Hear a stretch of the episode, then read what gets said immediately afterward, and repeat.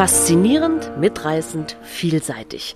Die grandiose Welt der Bücher bekommt ihr jetzt von Hamburger Buchhandlungen auf die Ohren. Vielfalt statt Mainstream, unabhängig und inspirierend. Einmal im Monat hört ihr die Folge einer jeweils anderen Hamburger Buchhandlung mit Interviews, mit Buchempfehlungen und Veranstaltungstipps und vielem mehr. Seid gespannt!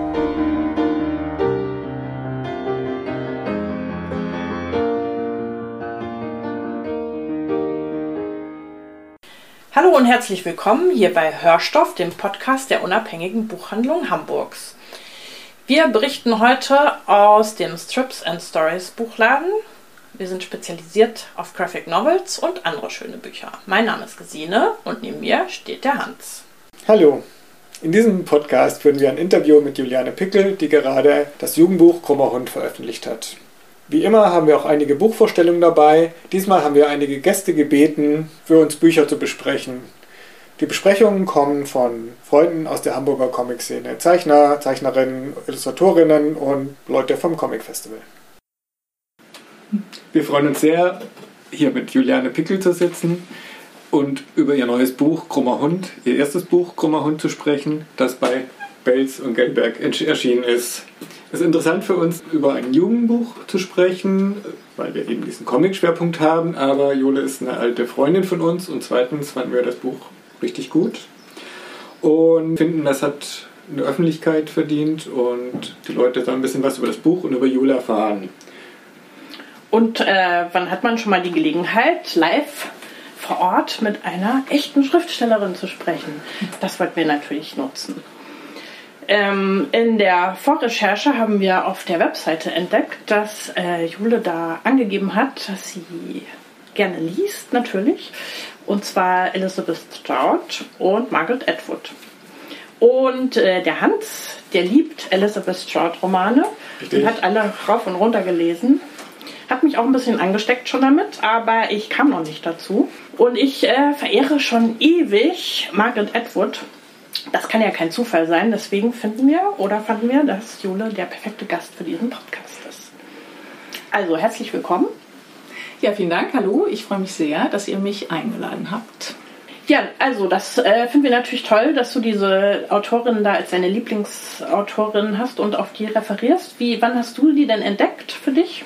Ich habe zuerst Margaret Atwood entdeckt. Ähm, übrigens nicht wie die meisten wahrscheinlich mit dem Buch äh, Der Report der Markt, mhm. ähm, sondern äh, mit einem ganz anderen Buch. Äh, die damalige Freundin meines Bruders hat mir das Buch Katzenauge von ihr mhm. geschenkt. Ähm, vor, lass mich nicht lügen, 10, 15 Jahren oder so. Und das hat mich sofort total umgehauen. Ich liebe sowieso Bücher über diese fatalen, ambivalenten Mädchen, Frauenfreundschaften.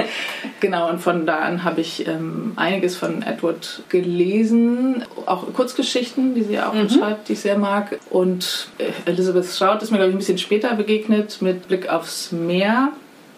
Und ich muss sagen, also ich finde sie beide großartig, aber Strout ist noch, also an, an Stroud hängt mein Herz ganz besonders. also, Finde ich. Von, von Stroud habe ich alles gelesen, glaube ich, was mhm. es äh, auf Deutsch gibt und ähm, bin absoluter Fan tatsächlich. Ich muss da jetzt auch mal einsteigen, ja. wenn ihr beide da so fasziniert seid. Ich also habe nur diese Serie gesehen. Olive Kitteridge. Mhm. Ja, das ist äh, eben die Figur, die in dem äh, Blick aufs Meer äh, die Hauptfigur ist und es ist eine der großartigsten Figuren überhaupt, finde ich. Ähm, musst du unbedingt machen, ja. Das mache ich.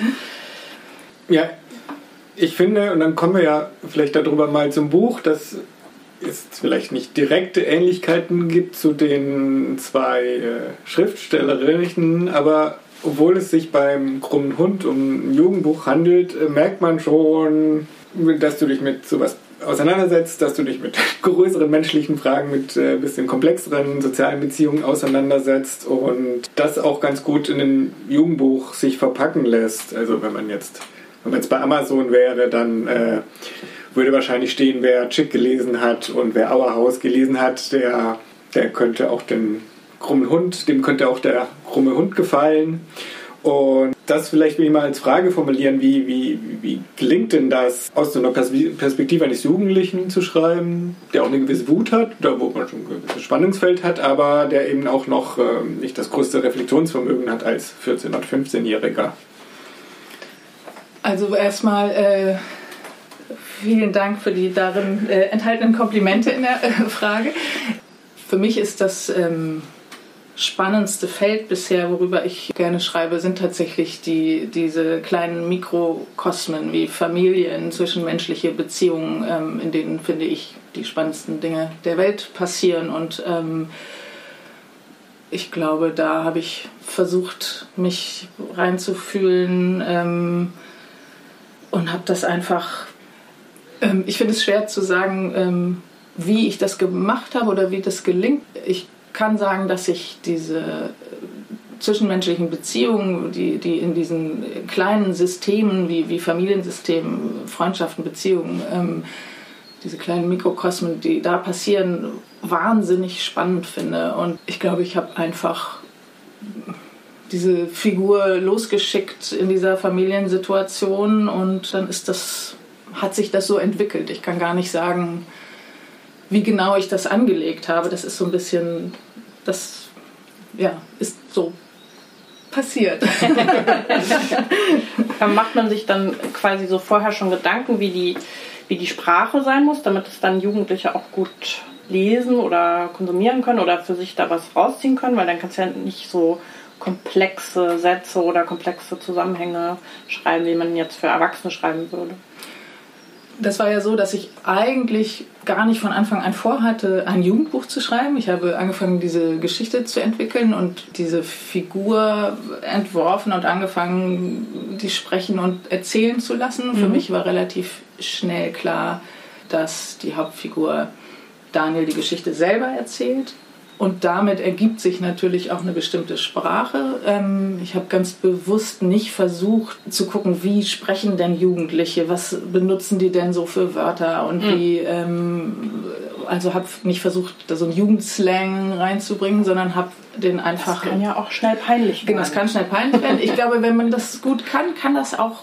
ganz cool sein. Ähm, äh, aber ich äh, hatte das Gefühl, dass ist keine gute Idee, wenn ich das versuche. Und ähm, habe den wirklich einfach reden lassen. Und dann ist das so gekommen, wie es gekommen ist. Und, und der hat das, dann hat er so eine eigene Sprache ja entwickelt, die mhm. aber ähm, ja, nicht, die habe ich mir nicht so vorher besonders ausgedacht. Und daraus, wie er das erzählt, ergibt sich dann ja auch eigentlich fast von selbst, auf welche Art er reflektiert, ähm, was er sagen kann und erzählen kann und was eben nicht, äh, was Erwachsene vielleicht nicht ähm, erzählen würden, das, ähm, das ging dann relativ organisch sozusagen. Da habe ich gar nicht so viel vorher drüber nachgedacht. Mhm.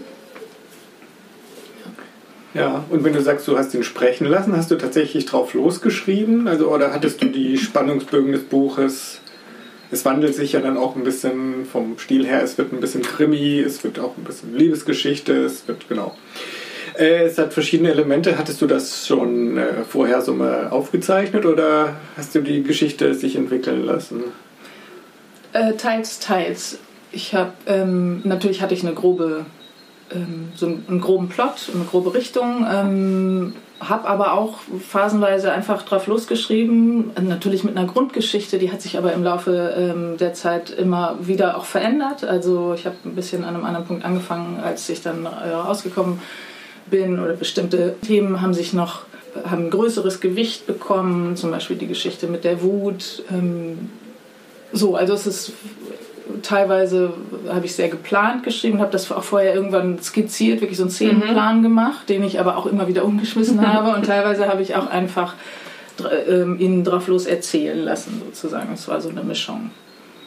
Hm, ich höre das manchmal, wenn man so Bücher liest, stellt man sich oft vor, dass man ein Buch auch so schreibt, wie man es liest, so von Anfang bis Ende. Aber das ist ja wahrscheinlich total unrealistisch, wenn man immer wahrscheinlich an den einzelnen Blöcken dann nochmal rangeht. Oder wie, wie ist da deine Arbeitsweise?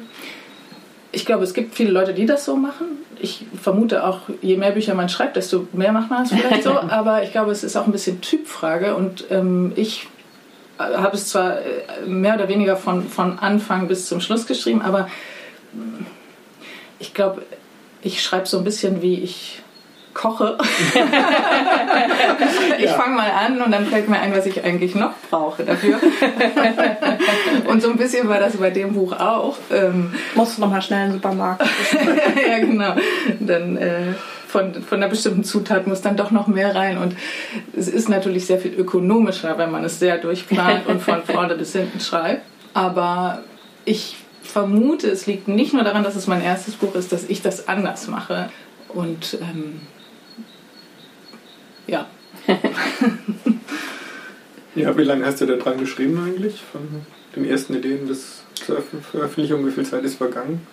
Mm, schwer zu sagen. Ähm, also es hat insgesamt, ich denke mal, fast zweieinhalb, drei Jahre gedauert, wobei ich ja mein Geld nicht mit Schreiben verdiene und ähm, phasenweise ja. gar nicht dran arbeiten konnte, dann eine ganze Weile gebraucht habe, um die Geschichte wirklich rund zu haben und ähm, je, je, näher es gegen Ende ging, natürlich immer intensiver dran gearbeitet habe. Aber es, das ganze Projekt hat mich schon zwei, drei Jahre beschäftigt, glaube ich. Hm. Mhm. Das war ja schon eine lange Zeit. Ja.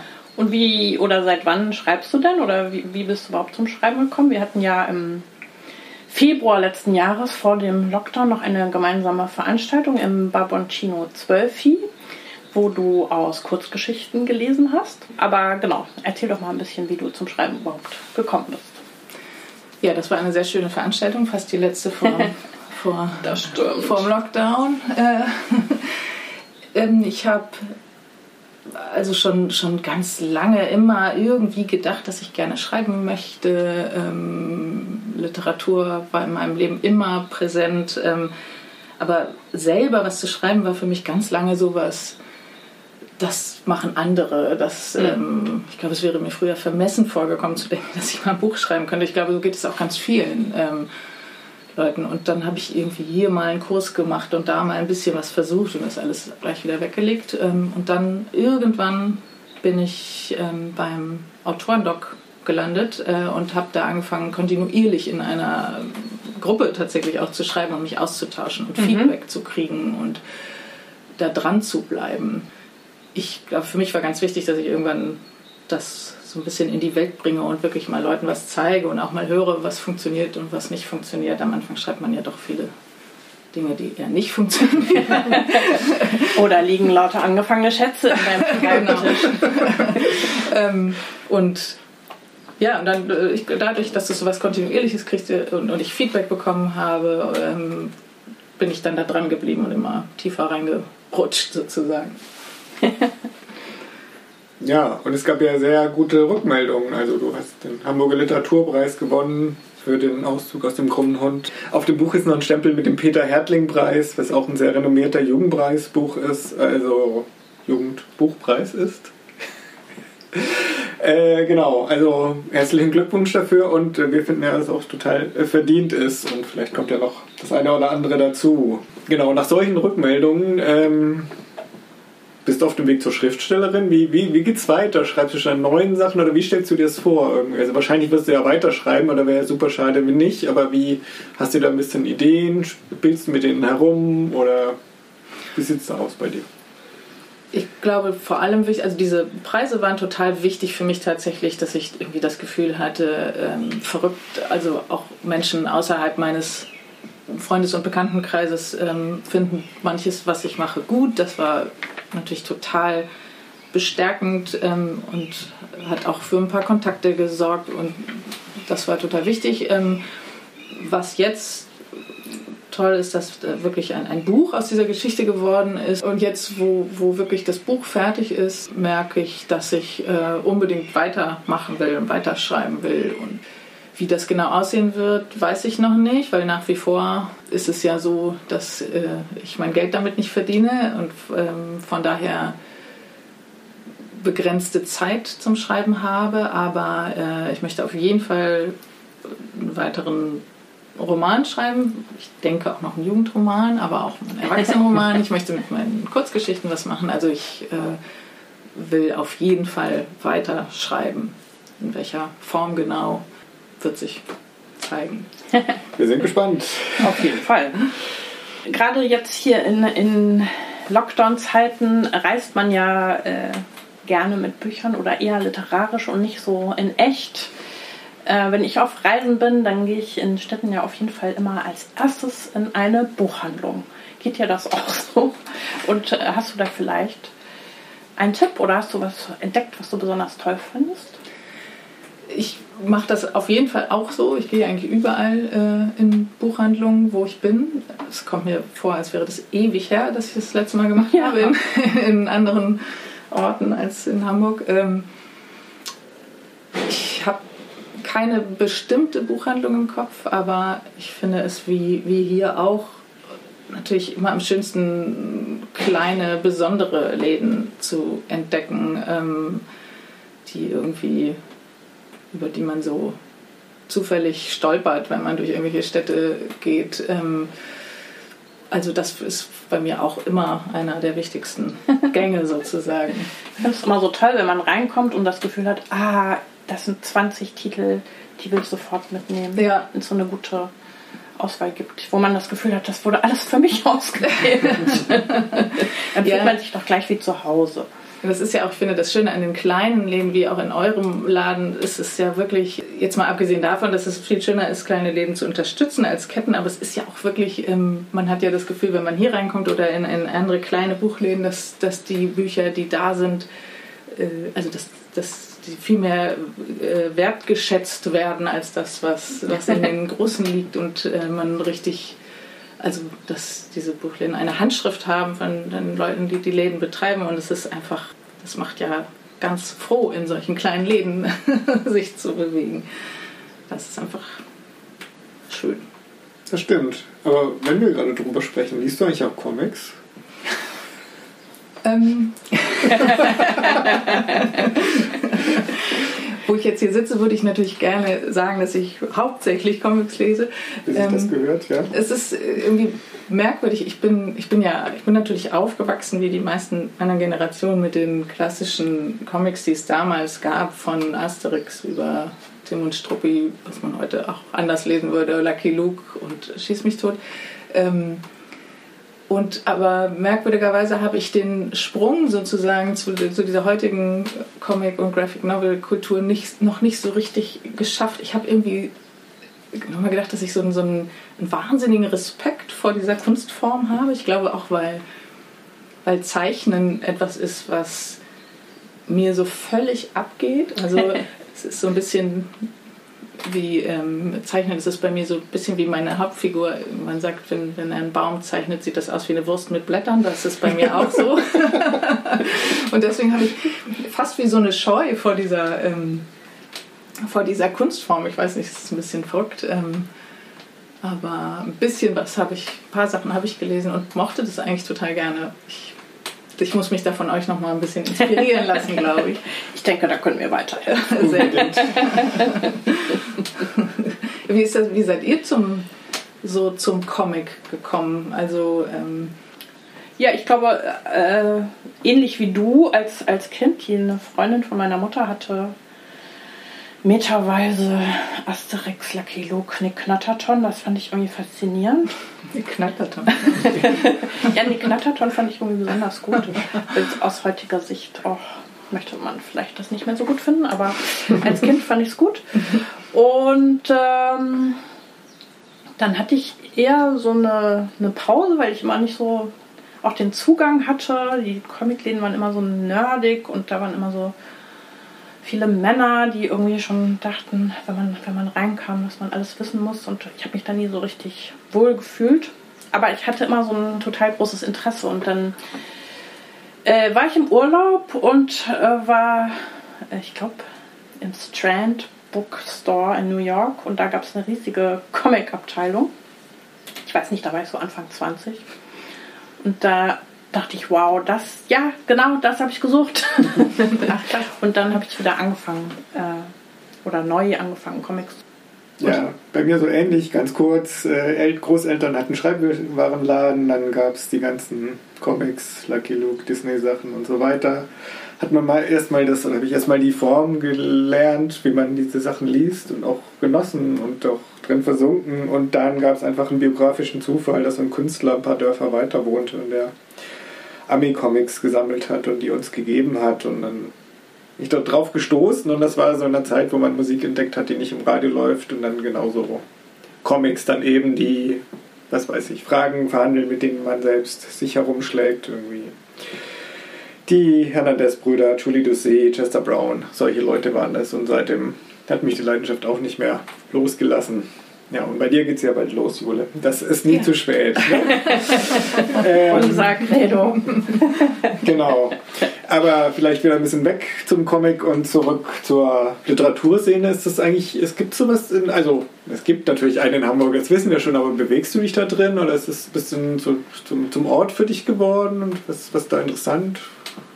Also ich glaube, es ist jetzt tatsächlich, ähm, ich bin natürlich vor Corona durchaus auf Lesungen gegangen ab und zu und ähm, ich würde nicht sagen, dass ich mich in dem Sinne in der Literaturszene bewegt habe, ähm, aber ich glaube, durch den, durch den Förderpreis habe ich ähm, ein paar Kontakte geknüpft, so dass ich jetzt das Gefühl habe, oder, oder auch ähm, noch durch, durch andere Kontakte habe ich schon mit Menschen zu tun, die schreiben, das ist für mich wichtig. Dass ich jetzt so, so Teil so einer Szene bin, kann ich nicht sagen. Es ist jetzt natürlich jetzt, wo ich ähm, das Buch ähm, geschrieben habe, ist jetzt ja auch erstmal wenig möglich, ähm, auch Lesungen zu machen, da sozusagen mehr reinzugehen, mich mehr zu vernetzen. Das ist jetzt natürlich ein bisschen schwierig, aber ähm, mal gucken, wie es noch wird.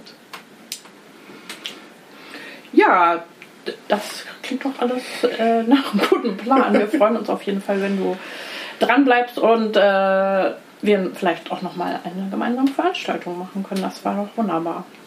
Das wäre sehr schön. Ja. Was liest du denn äh, gerade eigentlich? Liest du gerade was? Ich lese gerade äh, tatsächlich immer mal wieder ein paar Jugendbücher. Ähm, ähm, und äh, in anderer Literatur lese ich zum Beispiel gerade von Tove Ditlevson. Das lese ich Kindheit, auch Nein. Doch, und? Total Nein, das kann kein Zufall sein. Also ich finde es äh, ziemlich großartig. Ich weiß nicht, wie es dir geht. Ich bin begeistert, muss ja? ich sagen, ja. Also die Kindheit hat mich relativ runtergezogen, mhm. aber es war schon sehr dicht und einfach äh, toll geschrieben. Jetzt äh, habe ich die Jugend gerade hinter mich gebracht. Ah. und äh, doch, also ich finde es echt eine echte tolle Wiederentdeckung. Mhm.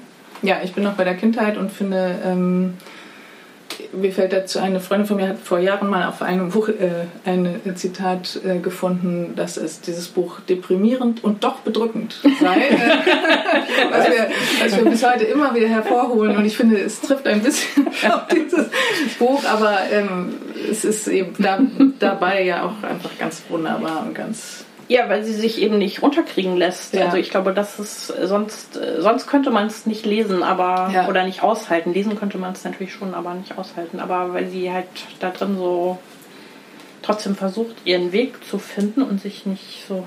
Also die Umstände lassen ja nicht gar nicht so viel zu, aber sie haut trotzdem das Beste raus ja. für sich. Oder so unerschütterlich dran, irgendwie doch dran zu glauben, dass es was anderes geben muss. Ja. Fand ich, finde ich beeindruckend. Ja, absolut. Dabei fällt mir noch ein, jetzt würde mich ja doch noch interessieren, was dich zum Beispiel an Margaret Atwood so besonders ja. äh, anzieht. Oh Gott, viel Zeit hier. Ach, ich weiß nicht, das ist irgendwie einfach so ein Role Model für mich, weil sie einfach so weitsichtige, kluge Sachen immer sagt und die die Welt für mich so ein bisschen äh, einordnet oder besser äh, ertragen lässt. Mhm. also ich habe viel, auch noch gar nicht alles von ihr gelesen. Ich weiß auch nicht, wie man das schaffen soll. Die hat ja so unfassbar viel geschrieben. Ja, ziemlich viel. Aber ich war schon auch fasziniert von dieser Mad Adam Trilogie, ähm, die ja so ein bisschen Science-Fiction-mäßig ist, aber einfach schon so viel vorwegnimmt, ähnlich wie Reporter Markt. Mhm. Ist ja Wahnsinn, was. Naja, äh, genau. Und auch sonst ihre Kommentare zur allgemeinen politischen Lage finde ich immer sehr treffend und scharf. Nie so abwertend, aber auch trotzdem kompromisslos. Mhm. Das finde ich, glaube ich, gut, weil oft sind diese kompromisslosen Sachen, mit denen kann ich nichts anfangen. Mhm. Und bei ihr schwingt schon, ich weiß nicht, sie trifft, glaube ich, für mich die richtigen mit ihrer Kritik. Mhm. So. Und dann habe ich immer einen schönen Tag, wenn ich wieder was lese, was sie gesagt hat. Ein kleiner Hoffnungsschimmer, weil wir gerade über Bücher reden und wie wir sie finden, ist, dass äh, Mädchen, Frau etc., Girl, Woman, Other von der Bernadine Evaristo, das lese ich gerade und ich finde das super spannend, wie sie verschiedene Lebensgeschichten erzählt, diese Lebensgeschichten dann miteinander verwoben werden, sodass ein relativ komplexes Bild des menschlichen Daseins, der verschiedenen Biografien entstehen. Also mich, mich nerven diese identitätspolitischen Debatten oft total, weil das ins Essentialistische geht oder einfach so Gruppen so kollektiv festgefahren werden und, und ähm, die Evaristo zeigt einfach, dass man diese Fragen um Gender, Race, Identität auch verhandeln kann, ohne das so machen zu müssen irgendwie und trotzdem bestimmte Widersprüche ziemlich klar darzustellen. Herrschaft und Machtformen. Das nur als kleiner Buchtipp, weil wir ja in diesem Podcast unsere Buchempfehlungen ausgelagert haben an Gastrezensentinnen oder Freunde und Freundinnen später noch sprechen lassen, welche Bücher sie gerade gut finden. Also, jetzt haben wir viel erfahren über, darüber, wie du arbeitest, was deine Pläne sind und auch ein bisschen über das Buch. Vielen Dank, dass du da warst. Sehr gerne. Vielen Dank an euch. Vielen Dank. Genau, über das Buch haben wir ja ganz absichtlich nicht viel erzählt, weil wir natürlich möchten, dass das alle lesen. Wir hoffen, das reicht euch als Teaser. Falls nicht, lest dieses Buch. Es ist gut irgendwie. Das ist nicht nur für Jugendliche, sondern wir haben es wirklich super gern gelesen. Es war lustig, spannend, manchmal auch ein bisschen witzig. Aber ja, das ist natürlich äh, so, nein, egal. Nicht, aber äh, ein bisschen witzig. Nichts, aber. Äh, genau. Vielen Dank, Jule, dass du da warst und mit dir sprechen konnten. Das ist immer, es ist immer noch schöner, wenn man das mit Freunden und Freundinnen machen kann, irgendwie, wenn sich solche Sachen so zusammenfügen. Das ist doch schön. Kummerhund von Juliane Pickel, erschienen bei Belz und Gelberg. Ja, vielen Dank. Schön, dass ich da sein durfte. Die erste Buchrezension kommt von Moritz Wienert, einem Illustrator, der für viele Zeitschriften von New York Times bis zur Zeit schon gearbeitet hat, das Comic Festival mitorganisiert hat, eigene Comics macht und wie wir finden auch ganz toll über Comics sprechen kann. Ich möchte den Comic The Contradictions von Sophie Janot empfehlen. Der Comic ist ursprünglich als Webcomic erschienen und die englischsprachige Printausgabe ist letztes Jahr bei Drawn Quarterly erschienen. Es ist ein autobiografisch inspirierter Comic, der von Sophie handelt, also die Autorin des Comics und die Hauptfigur tragen denselben Vornamen. Sophie ist eine Kunststudentin Anfang 20, die aus den USA stammt und ein Auslandssemester in Paris macht und in Paris fühlt sie sich etwas einsam und weiß nicht so richtig, wo sie hingehört. Aber relativ schnell lernt sie Sana kennen, eine andere Austauschstudentin aus New York. Und Sana ist eine Anarchistin und sehr engagierte Veganerin. Und zusammen beschließen die beiden, einen Roadtrip zu machen und von Paris nach Amsterdam und Berlin zu trampen. Der Comic behandelt ganz viele verschiedene Themen vor allem geht es aber auch um die Glaubensgrundsätze und Ideale der Figuren und wie diese Theoriegebilde teilweise im praktischen Leben doch an ihre Grenzen stoßen. Was mir auch total gut gefällt, ist, dass die Queerness der Hauptfigur behandelt wird, das aber kein großes Thema ist, sondern eher ganz beiläufig Teil des Comics ist. Der Comic wird in einfachen Schwarz-Weiß-Bildern erzählt. Die Zeichnungen erinnern ganz klar an europäische Vorbilder, wie zum Beispiel Jost Zwarte. Und ähm, die Zeichnungen arbeiten ganz stark mit Wiederholungen, also bestimmte Szenen werden immer wieder gezeigt oder aus der gleichen Perspektive gezeigt. Es ändern sich dann nur kleine Linien und Striche im Gesicht der Figuren, also die Gestik und Mimik verändert sich und dabei wird Dabei wird deutlich, wie die Figuren sich fühlen oder wie sie zueinander stehen, wie sich die Stimmung ändert. Und das ist auf total einfache und tolle Weise gemacht. Außerdem ist es so, dass viele Zeichnungen von Städten oder Stadtansichten und Landschaften im Comic vorkommen, die mir auch total gut gefallen. Die Zeichnungen wirken im ersten Moment kühl, aber gerade auch in der Art, wie zum Beispiel ein Nachthimmel gezeigt wird oder eine Landschaft, ist eine große Lebendigkeit und auch eine liebevolle Betrachtungsweise der Natur und der Städte zu sehen, was mir total gut gefällt und was letztendlich trotz der sehr einfachen und auch im ersten Moment kühlen Zeichnungen eine große Wärme erzeugt. Also von mir gibt es eine große Empfehlung, sich das Buch zu kaufen und es natürlich auch zu lesen von Sophie Janot, The Contradictions. Ich bin Mia Oberländer. Ich bin Comiczeichnerin, seit letztem Jahr Co-Organisatorin des Hamburger Comic Festivals und ich habe seit der Schule keine Rezension mehr verfasst. Letztens habe ich Melek und ich gelesen, das Debüt der Leipziger Comiczeichnerin Lina Ehrentraut, das gerade bei der Edition Moderne erschienen ist. In Melek und ich geht es um Niki. Niki ist Wissenschaftlerin und in ihrer Stammkneipe kommt ihr ein entscheidender Einfall zur Vollendung ihrer Erfindung. Die Erfindung ist eine Maschine, mit der man in andere Dimensionen reisen kann. Niki will aber nicht in ihrem eigenen Körper in eine andere Dimension reisen, sondern in Gestalt von Melek. Melek, die Niki auch ihren Schutzanzug nennt, ist eine von ihr erschaffene Körperhülle, die ihrer Wunschvorstellung entspricht. Niki reist also in einem perfekten Körper in ein Paralleluniversum und geht dort auch in ihre Stammkneipe, weil die einfachste Methode, um festzustellen, ob man sich wirklich in einer anderen Dimension befindet, ist, dort nach sich selbst zu suchen. In der Bar trifft Melek dann auf eine Paralleluniversums-Niki, die nicht Physikerin geworden ist, sondern dort hinter dem Tresen arbeitet. Niki findet Melek sofort ziemlich süß. Nicht verwunderlich, aber Melek findet Niki auch nicht schlecht und flirtet dann quasi mit sich selbst. Der Flirt läuft gut, sehr gut, und Niki und Melek haben Sex. Melek entscheidet dann, dass sie aus wissenschaftlichen Gründen noch länger bei Niki bleiben sollte, um diese zu beobachten. Man hat aber schnell das Gefühl, dass es ihr bei Niki einfach auch sehr gut gefällt.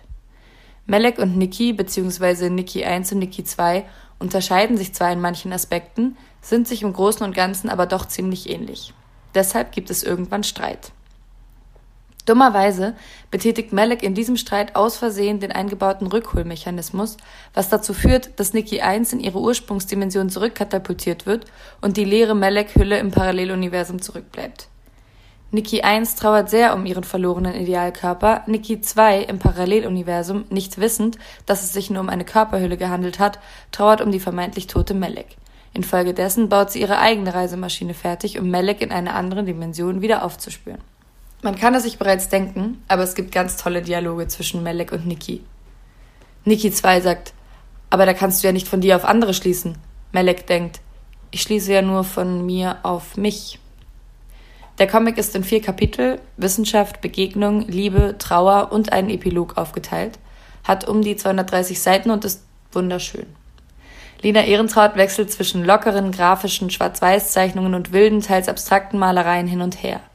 Letztere setzt sie hauptsächlich ein, wenn sich die Erzählung auf eine reine Gefühlsebene begibt. Melek und ich ist lustig und rührend und toll gezeichnet und erzählt auf ganz eigene Art von Identität, Selbstwahrnehmung, Selbstliebe und Selbsthass. Gerade nach diesem vergangenen Jahr, in dem ich so viel mit mir selbst alleine gewesen bin wie nie zuvor und irgendwann auch mit mir Streit hatte, hat mich das Debüt von Lina Ehrentraut mit offenen Armen empfangen. Und ich glaube, man sollte öfter mal versuchen, sich selbst von außen zu sehen und sich vorstellen, man würde sich in einer Bar kennenlernen. Nach der Lektüre dieses Comics mochte ich nicht nur den Comic, sondern auch mich selbst ein bisschen mehr. Ihr solltet das Buch also alle kaufen. Es ist toll, innerlich wie äußerlich. Ebenfalls Balsam für die Seele, wenn auch ganz anderer Art, ist die Neuveröffentlichung von Anna Haifisch bei Spectre Books. Residenz Fahrenbühl. Ein Comic im Taschenbuchformat, 11 mal 18 Zentimeter, um genau zu sein. Es geht um zwei Kunstmäuse in einer Künstlerresidenz. Für die eine Kunstmaus ist es ganz gemütlich, die andere Kunstmaus findet es allerdings furchtbar in Fahrenbühl, einem sehr entlegenen Bauernhauskomplex. Beide Kunstmäuse haben aufgrund fehlender Impulse von außen jedenfalls eine Schaffenskrise. Man kennt es. Deshalb werden in der Künstlerresidenz dann so ermunternde Dialoge geführt wie Die endlose Wiederholung geht mir auf den Geist, kratz, kratz. Von der Skizze bis zur Tuschezeichnung ein einziges Wiederholen desselben Motivs, wie eine Zwangshandlung. Comiczeichnen ist am Ende eine Verhaltensstörung. Möglich ist das. Ich hoffe nicht, dass die Kunstmäuse recht haben, aber ich habe auf jeden Fall doll gelacht. Auch dieses Buch solltet ihr euch kaufen, vor allem wenn ihr herausfinden wollt, warum man sich vor Paradiescreme in Acht nehmen sollte. Und die letzte Buchbesprechung für heute kommt von Anina Brell, die auch im Comic Festival aktiv ist, auch selbst zeichnet und einen interessanten Einblick in das nächste Comic gibt. Im Januar diesen Jahres ist der neue Comic von Ruto Modan erschienen. Das Buch mit dem Titel Tunnel handelt von einer Frau, die einen Schatz sucht. Aber zum Inhalt gleich mehr. Für alle, die Ruto Modan bisher nicht kennen, ein kurzer Einstieg. Die Zeichnerin, Jahrgang 66, wurde in Israel geboren, wo sie später auch Kunst studierte.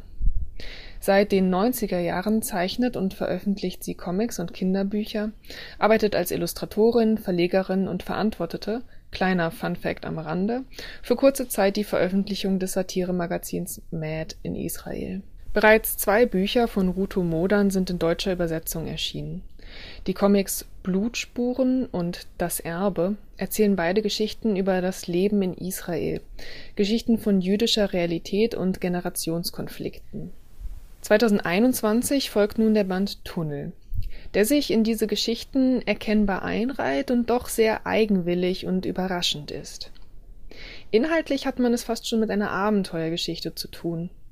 Eine junge Frau, Nili, alleinerziehende Mutter in Israel, macht sich auf die Mission, die Bundeslade zu finden.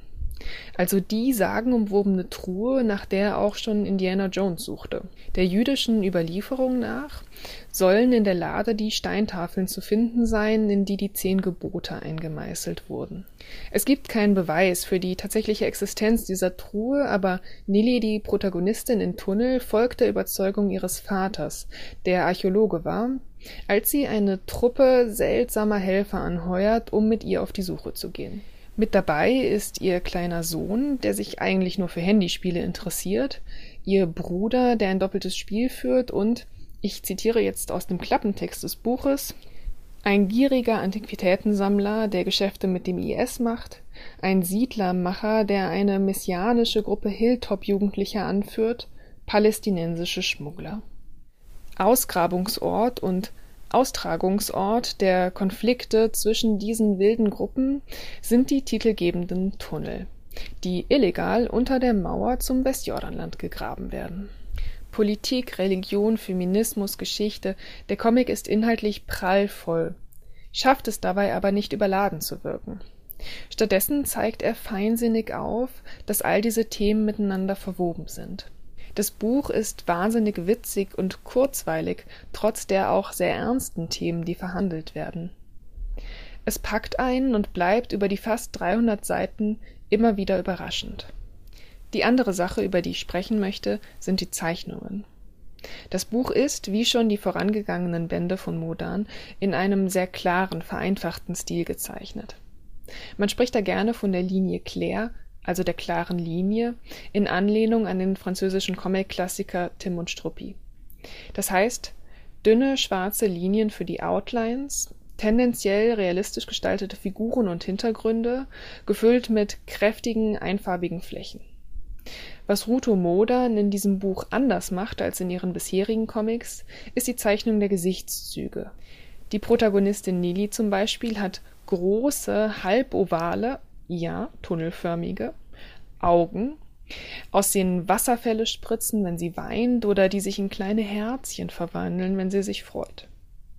Das erinnert an Cartoons, an Animationsfilme für Kinder, ein bisschen auch an Manga. Insgesamt ziehen die Figuren viele Grimassen, steht der Körperausdruck im Vordergrund. Sie bewegen sich plakativ, fast schon pantomimenhaft, sind überzeichnet. So trägt die Zeichnung noch einmal bei zu dieser sehr faszinierenden Mischung aus Ernst und Komik. Ruto Modern, das kurz am Rande, arbeitet für ihre Geschichten immer mit Fotovorlagen. Sie engagiert professionelle SchauspielerInnen, in diesem Fall auch TänzerInnen, die ihre Geschichten im Vorfeld mit ihr ausagieren und an diesen Fotovorlagen orientiert sie dann ihre Zeichnungen. Das ist ein einzigartiges Verfahren, ein sehr aufwendiges und, wie ich finde, interessant, weil es ihre Comics zu einer kollaborativen Arbeit macht. So sitzt sie eben nicht nur jahrelang einsam am Schreibtisch und feilt an ihren Zeichnungen, sondern entwickelt einen Großteil ihrer Comics im Austausch mit anderen KünstlerInnen. Ich empfehle das Buch allen, die sich für die inhaltliche politische Ebene der Erzählung interessieren und auch allen, die sich für Zeichnungen und Körperlichkeit in Zeichnung begeistern. Genauso empfehle ich es aber auch LeserInnen, deren letzte Erinnerung an Comic vielleicht tatsächlich Tim und Struppi ist die den dort verhandelten Themen aber inzwischen entwachsen sind. Da würde ich sagen, Tunnel von Ruto Modern ist ein super Einstieg, um mal so eine sogenannte Graphic Novel in die Hand zu nehmen und sich nochmal für Comic zu interessieren. Tunnel ist in deutscher Übersetzung erschienen beim Carlsen Verlag. Der Band hat 275 Seiten und kostet 28 Euro. Ja, vielen Dank fürs Zuhören. Das war's für heute. Vielen herzlichen Dank an Jule, dass sie vorbeigekommen ist und mit uns dieses Gespräch geführt hat. Vielen Dank an die Rezensentinnen für die Comics. Die Bücher haben wir natürlich alle da und darüber hinaus auch noch weitere Tipps, wenn ihr euch weiter einlesen wollt. Ihr findet uns in St. Pauli in der Wohlwildstraße 28. Genau, die nächste Hörstofffolge kommt am 1. Mai aus der Buchhandlung Stories. Danke fürs Zuhören. Tschüss.